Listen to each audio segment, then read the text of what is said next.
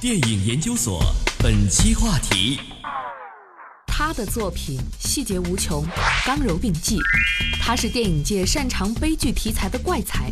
他是在刚刚结束的第六十八届戛纳电影节上摘得最佳导演奖的中国第三人。告诉依然，你最喜欢侯孝贤导演的哪一部作品？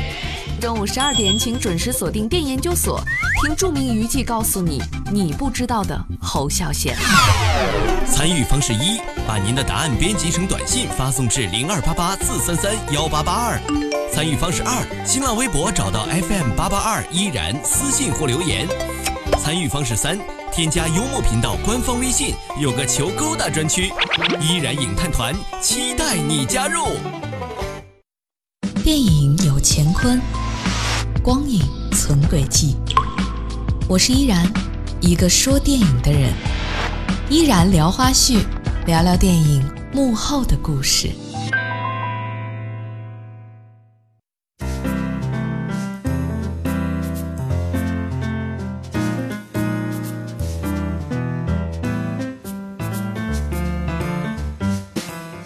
各位，您现在锁定的是正在直播的电影研究所，我是依然。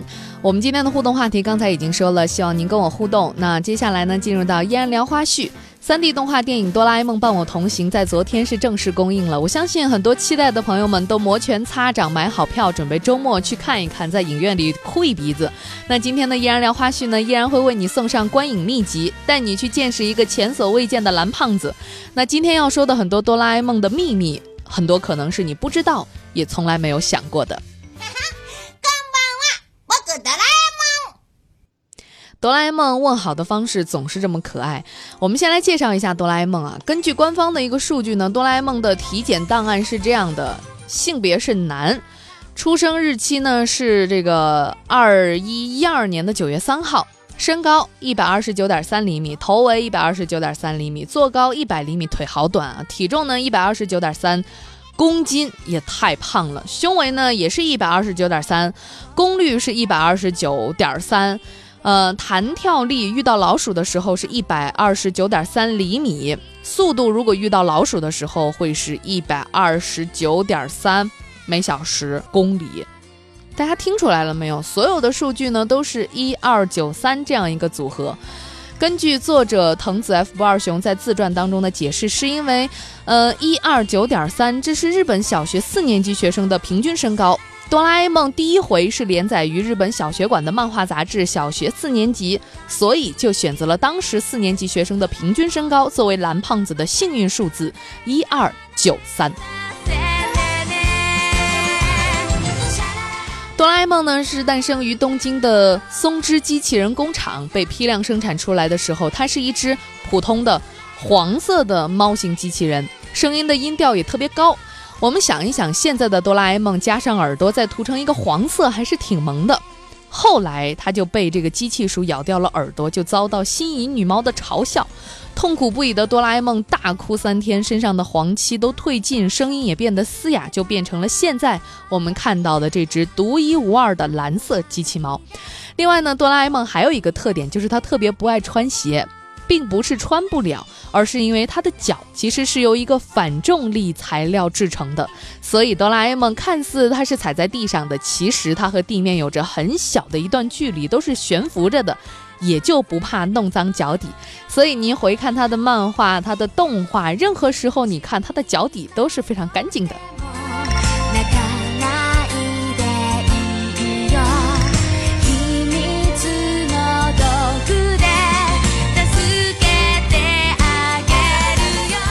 之前身边的朋友总是爱开玩笑说，这个最喜欢跟哆啦 A 梦一起玩剪子包袱锤，因为它长着一对圆手，所以每次都会输。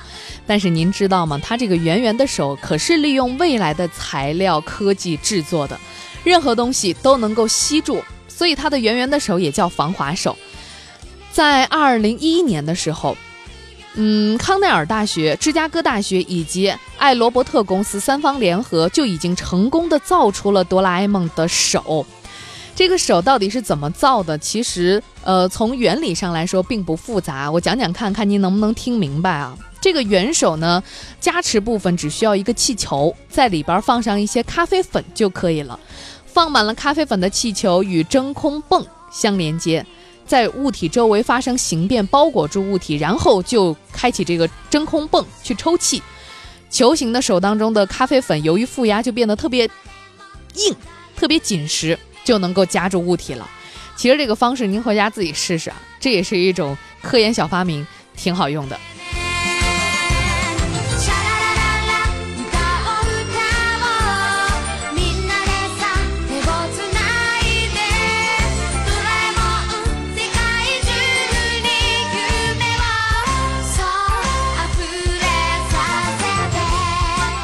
今天依然聊花絮，来说一说哆啦 A 梦它的一些小秘密。你最喜欢哆啦 A 梦的是什么呢？是它各种各样的神器道具吗？嗯，为了帮助大雄，哆啦 A 梦时不时的都会从他的这个四维空间的口袋里掏出来自未来的宝贝。根据哆啦 A 梦学的研究者横山太行的统计，漫画版和动画版当中出现的道具超过了两千种，使用最多的排在前三名，第一名就是竹蜻蜓，用过二百六十三次；第二个就是时光机，用过一百二十二次；第三个就是任意门，用过八十九次。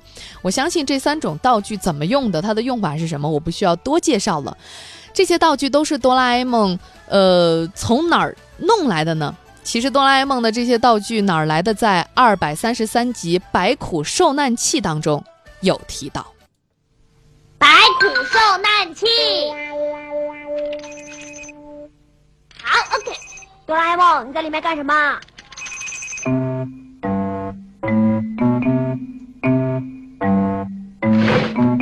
现在不能进来，不能进来呀！呃，呃呃，这这些东西是什么？这些都是放在我口袋里的东西。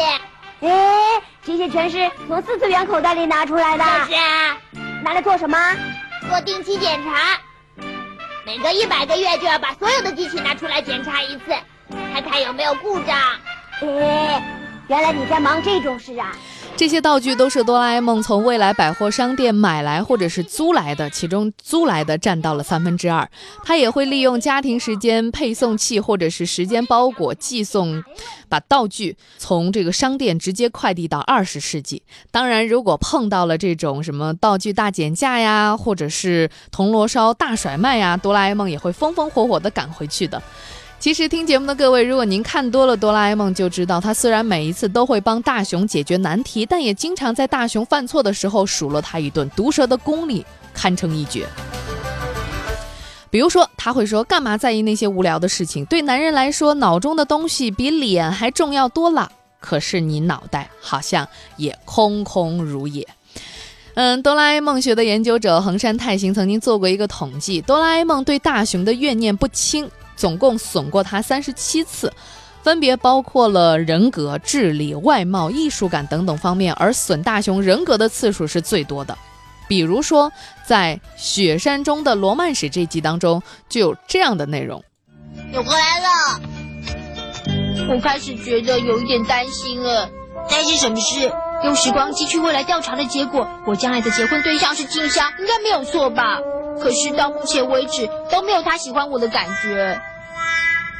嗯，其实对于这件事我也觉得很奇怪。像静香那么好的女孩子，怎么会挑上你这种人呢？世界上到处都有比你好的男孩子，到底为什么？你说的太过分了吧？冷静一点，不要那么生气嘛。电影有乾坤，光影存轨迹。我是依然，一个说电影的人。依然聊花絮。聊聊电影幕后的故事。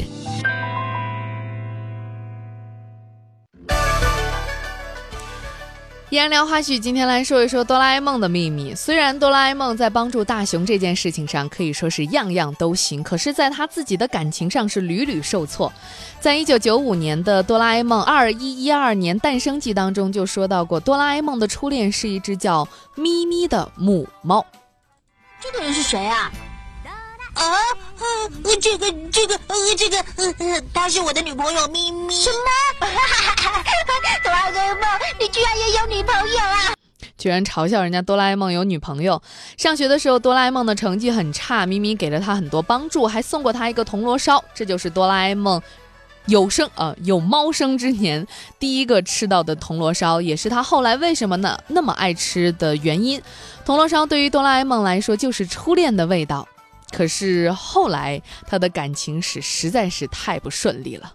当初生活在二一一二年的哆啦 A 梦还是一只有着黄色皮肤的机器猫。那时他追求一只有着迷人红色皮肤的女喵，生活过得好不愉快。只是美好的日子总是容易逝去。在一次午睡中，意外发生了，他那对俏皮可爱的耳朵被老鼠咬掉了。执着于高颜值恋爱的女喵立即弃他而去。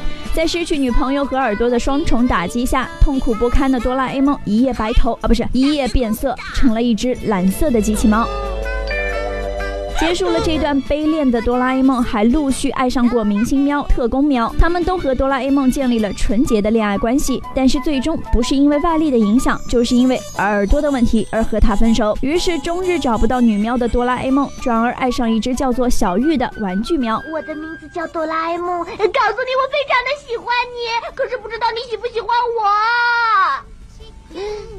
为了能和小玉双宿双飞，他还千辛万苦地把小玉改造成了机器猫。只是万万没想到，小玉竟是只公猫。可是，其实我，其实什么？其实我也是男生耶！太惨了。那其实哆啦 A 梦感情史如此的丰富，现在看来，哆啦 A 梦能称得上是人工智能的典范了。嗯，在这个周末，如果大家走进电影院，心中可能都会有一个问号，就是哆啦 A 梦到底有没有结局？当年哆啦 A 梦的作者藤子 F 不二雄在画大雄与发条城的时候突然晕倒，不久由于肝衰竭去世。但是他去世之前曾经亲口表明过，哆啦 A 梦没有大结局，他的徒弟会一直代替他画下去。所以至今，哆啦 A 梦还在日本朝日电视台每周五晚上的黄金时段播出。官网上已经预告了今天五月二十九号播出的内容。其实藤子 F 不二雄在世的时候，曾经就亲自画过三个非正式的结局。说是非正式，都是因为这些结局最终都没有能够阻止哆啦 A 梦的持续连载。可能最被大家熟悉的结局就是一九七四年的《再见了，哆啦 A 梦》。讲的就是哆啦 A 梦要回到未来了，大雄一开始不肯，但是为了让好朋友安心，大雄就算被胖虎狠揍也不认输。最终，哆啦 A 梦终于是流着泪欣慰地回到了未来。而这一段情节就是被收录在了这一次大家会走进电影院看到的《哆啦 A 梦伴我同行》的动画电影当中，基本上是对原漫画的百分之百的还原。写出这个结局是因为当年哆啦 A 梦并没有很受欢迎，不二雄原本是想停笔的。但是好在，出于对蓝胖子的爱，不二雄是持续画了下去。哆啦 A 梦在下一集又回来了，所以这个故事被当做一次波折，收录在了单行本当中。另外两个结局则是不二雄为小学生刊物画的。总之，嗯，两个结局都是讲哆啦 A 梦因为各种原因不得不回到未来，大雄在他离开之后继续奋斗的故事。但是这两个最终回都没有被收录到之后的单行本当中，所以严格来说，哆啦 A 梦并没有真正完结过。如果你再听到网上那些什么哆啦 A 梦没电啦，或者是大雄其实是个植物人，哆啦 A 梦只是他的一个梦这样的结局，都可以把藤子 F 不二雄的临终遗言直接甩在他的脸上，告诉他哆啦 A 梦不会结束。是的，永远不会结束。